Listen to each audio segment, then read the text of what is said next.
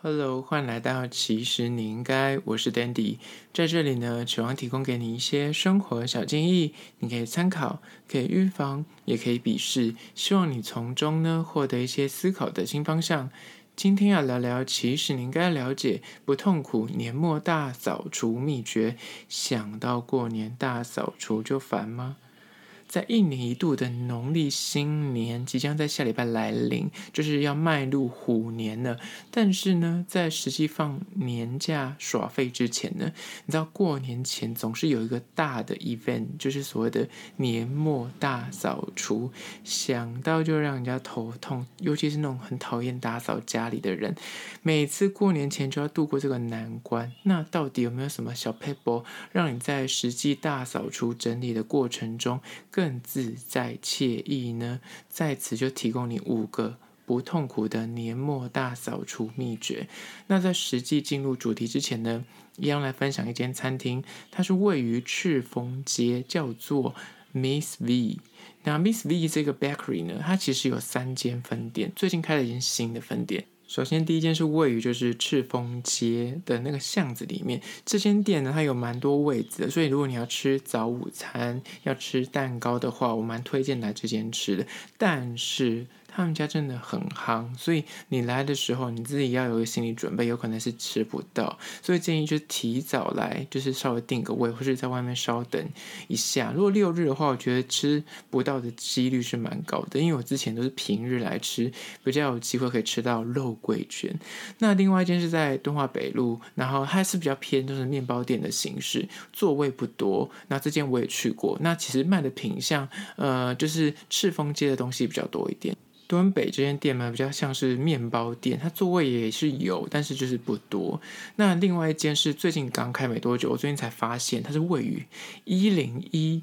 讲到一零一，它地下街呢，其实原本有叫 Dreamer 的一个，也是面包店，然后也是复合式咖啡厅，原址现在变成了 Miss V 的一个，等一下，我觉得它应该是个柜位，但它是没有座位区，我记得没有错的话是没有座位区，就是一个。外带店面就没有任何的座位，你就可以买走。那里面也是比较贩卖一些面包、蛋糕类的东西。但是我今天要介绍的这间是位于就是赤峰街。赤峰街这间呢，有趣的是他们家除了就是有卖我刚刚所说的大家。众所期待的肉桂卷之外呢，他们家的蛋糕除了什么提拉米苏啊，或是一些特色蛋糕，我觉得都是水准之上。那如果你去扑空吃不到肉桂卷，不妨可以吃一下他们的蛋糕。然后他们家有所谓的那个栗子杯杯，一颗一颗的，里面有包栗子，外面有些酥脆的。像是千层的东西，所以吃起来外酥，然后里面又可以吃得到那个栗子的口感，然后是一杯卖的，我记得像八十块吧，里面 maybe 就是呃六七八颗这样子，还蛮划算的。那当然，如果你今天去了，如果你刚好有幸有位置的话，我大推他们家的早午餐，你知道为什么吗？因为他们的早午餐系列呢，当然就是大家想得到一些美式早午餐会出现的东西，什么炒蛋啊、蔬果杯啊、香肠、培根啊，那当然它有不同的变化啦，什么比斯吉，但是重点来了，它的吐司。就是可以升级成肉桂卷，那这一点就可以让你一次吃到两个东西，就是你可以吃得很饱，吃早餐啊，你又可以吃到他们家最经典的肉桂卷。但他们家肉桂卷不是说你想吃就吃得到，所以有时候就要提早去，你都太晚去，那五六点去可能就是卖光就没有了。那他们家的肉桂卷一向都是强调有很多种口味，我个人最推荐的就是他们的招牌焦糖核桃肉桂卷。之前我在盲测的时候，我有做过一集肉桂卷的盲测。这个东西呢，他们家的肉桂比较不会那么重，所以对一般就是可能不太敢吃肉桂的人来说，这款你就当成是个甜甜的吐司来吃，也是觉得不错的。那这样它的肉桂上面有铺所谓的核桃，你在吃的时候就会觉得比较多层次，可以有一些变化。当然，他们家之前就是因为疫情的关系嘛，所以他们就推出所谓的礼盒装，就是六颗肉桂卷，然后口味都不同，你可以任选。我记得没错啊，敦北店是你可以选择你要几种口味，然后凑六个。那你也可以吃六种口味，它的六种口味有所谓的原味啊、糖霜、奶油起司、焦糖核桃。咖啡超级肉桂，它除了那个刚刚说的焦糖核桃，它是直接会附在，就是你做的时候就会粘在上面就有核桃之外，其他它会附抹酱，你可以自己回去再去沾，然后再加热。那我觉得这一款的肉桂卷，它吃起来就是比较算是偏那种，就是平易近人，它的肉桂味不会这么的重，然后它就甜甜的有焦糖的口感，所以吃起来就觉得不是那种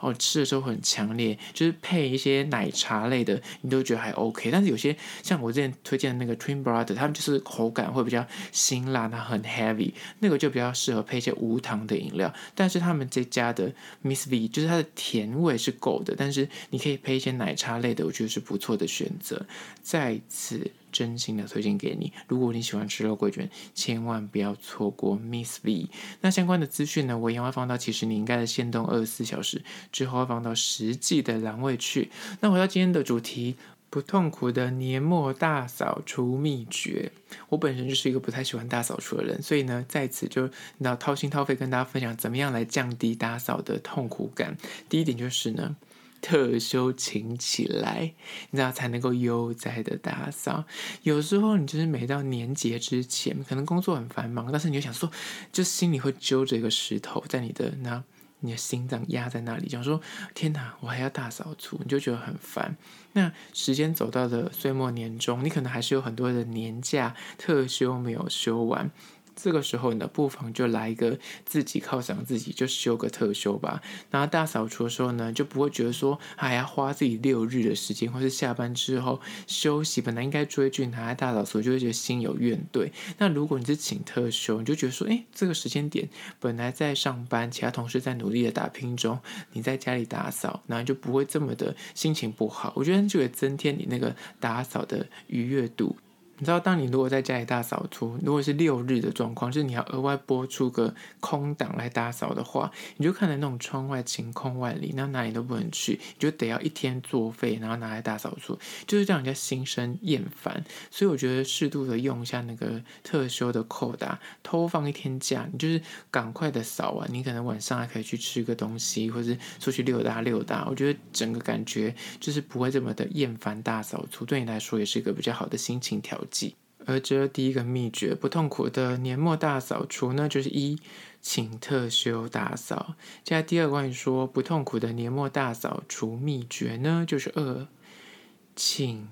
分区打扫。不要到处开工，你知道打扫这件事情最忌讳，就是你家里就是你知道突然就是看到房间很乱，你就在整理房间，突然又想要说厕所好像有点脏，再开始扫厕所，那也就是东整理一块，西打扫一块，这样子呢多处开工的结果呢，你就会让你家里变得非常的混乱，而且你一时间，你如果时间有限，比方说你今天可能只有两三个小时可以打扫，你如果多处开工，你就会完蛋，因为你就是哪一边都。整理不好，到时候你就这边整理完还没用完到一半，就想说啊，天哪，那边人家还没收拾完，可是问题是你可能要出门，或是你等下睡觉，你就觉得很肮脏。所以建议就是一定要分区打扫。你今天就是锁一个，我今天就是要把厕所扫干净，我今天就要整理我的房间，或者我今天就要整理我的衣柜，然后我明天再来整理我的客厅。不要想说今天我就要整理一个，比方说类型，你不要用类型来整。你说我今天要整理家具然后把所有家具擦干净，你就开始擦客厅，客厅擦完就突然擦自己房间的衣柜，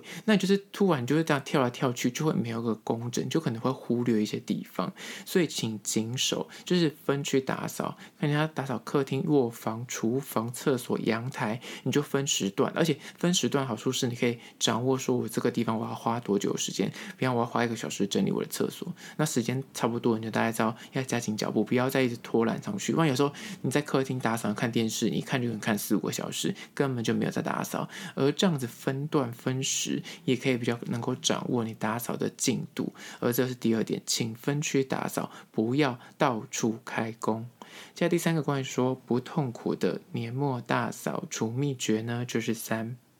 我跟你说，这点真的是一定要这样做，外送订起来，一定要给自己一个最终的奖励。你知道过年大扫除没什么，就是已经很痛苦了，所以就不要再想说我等下在煮饭就好烦哦，就已经这么累还要自己煮饭，或者还等下走出去买东西。我跟你说，外送订起来，尤其是当你在开头要打扫前，就先想好说，我今天晚上老子我要吃好的，或者老娘我今天要吃一个丰盛的。此时真的就不要再吝啬小气，该点的美食、该吃的零嘴、该买的手摇杯，全部点起来。你知道过程中让自己呈现一个愉悦的状况，打扫起来心情才会好，心情好打扫才会好。就是要给自己一点犒赏，而且是如果你是从白天打扫到晚上，你晚上那一餐就很重要，因为你就会有期待。当你有期待，你就会打扫的更起劲。你想说赶快扫完，我等下来吃，你知道宵夜，或者等下来吃一个我想吃的东西，好好的坐下来就是。享受那个整洁的感觉，最痛苦的都是在过程。就刚开始要你要去装水桶，踏出第一步，拿出你的抹布，要开始做第一个动作所以，你觉得那个最痛苦。中间做当然也是痛苦，但是我觉得整个做完之后，你就是会有那种内心被清洁、被洗涤的感觉。然后这个时候再吃一个美食，就觉得是很完美的一天，绝对会让你就是一天的你的劳动感觉都获得疗愈。而这是第三点，外送定起来，给自己一些奖励。接下来第四点，关于说不痛苦的年末大扫除秘诀呢，就是四。你知道有句话叫做“工欲善其事，必先利其器”，所以在实际大扫除开始之前呢，前几天你可以先去去什么 IKEA 啊，或者什么特丽屋卖场，先去找一些收纳小物。但在实际去购买之前，你要先做一件事情，就是先丈量你家里一些家具的尺寸跟收纳空间的大小。你在大扫除的时候，你一定会拿出很多之前的一些那旧的东西，然后是有些东西可能要整理。那以前你可能就是拿出来擦一擦再放回去，那就会很乱，没有就是完全没有组织。这时候呢，你大概就是先打扫之前先看一眼，说你现在家里哪边觉得很乱，哪边可能需要一些收纳的篮子啊，或是你家三 C 很多很多延长线，你就觉得每次看那边就一坨东西在那里，就可以买束带，或是买些层板。或是隔板、层架，或是一些小家具，就你想要更换小家具，请先打扫之前就先去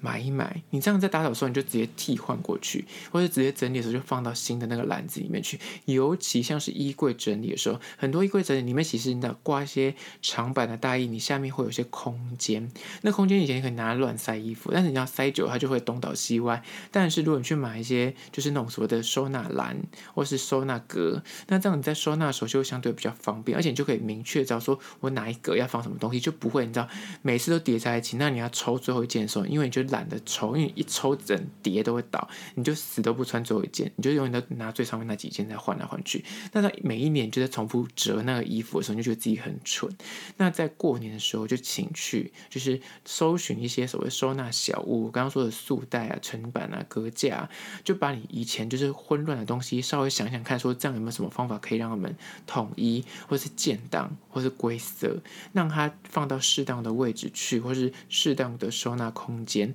这样在整体整理起来之后才会井然有序，拥有了更好的居住环境。而这是第四个，先去丈量你家里收纳空间的尺寸，然后先去预买一些采购，就是收纳小物，这样在打扫的时候可以事半功倍。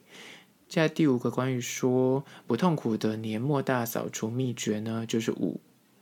我跟你说，这点也是大重点，请你要画星星。打扫的时候一定要放音乐，或者是放 podcast，就是让你一边打扫一边听，这样才不会无聊。当然，大多数人可能开电视，可是开电视有时候如果你开那种追剧频道，你可能就会被它分心。但是你放音乐跟 podcast 就比较不会。